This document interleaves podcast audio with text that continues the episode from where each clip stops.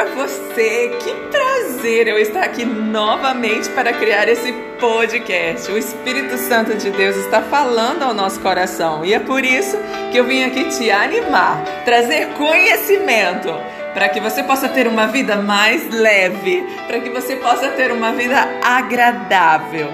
E eu gostaria de começar a nossa conversa perguntando: Você é bom o bastante para si mesmo? Ei, ei, você, presta atenção aqui. Você é bom o bastante para si mesmo? Hum, analise, pense, reflita. Como você lida com o fracasso?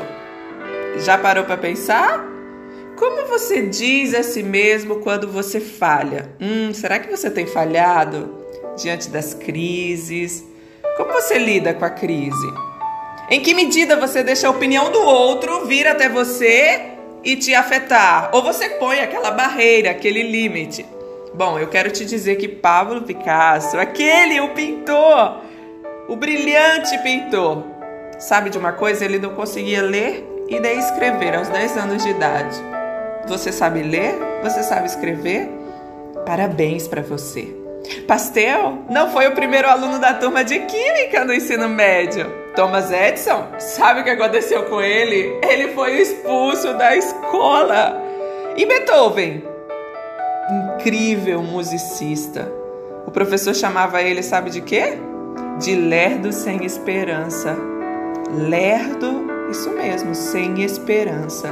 E o Albert Einstein, cuja teoria da relatividade mudou o mundo científico? Que cérebro era aquele? Bom, eu queria te dizer que ele reprovou várias matérias no ensino médio, mas sabe de uma coisa? Eles não desistiram. Eu queria pedir para você uma coisinha. Torne-se especialista em dizer não. Seja especialista em não desistir. Recuse-se a sentir culpa, a sentir a dor, a sentir a depressão, a sentir a ansiedade descontrolada. Recuse-se. Perfeccionismo talvez venha até você, uma autoexigência, uma cobrança. Essa não é a maneira saudável de viver e ter uma vida em abundância. Espere menos de você, menos expectativas e trabalhe um dia de cada vez. Eu te desejo excelência e não perfeccionismo. Eu te desejo muito amor, si próprio, com você, para que você tenha uma vida de qualidade, para que você tenha uma vida em abundância. Se por acaso os desafios vierem, lembre-se, não desista de você.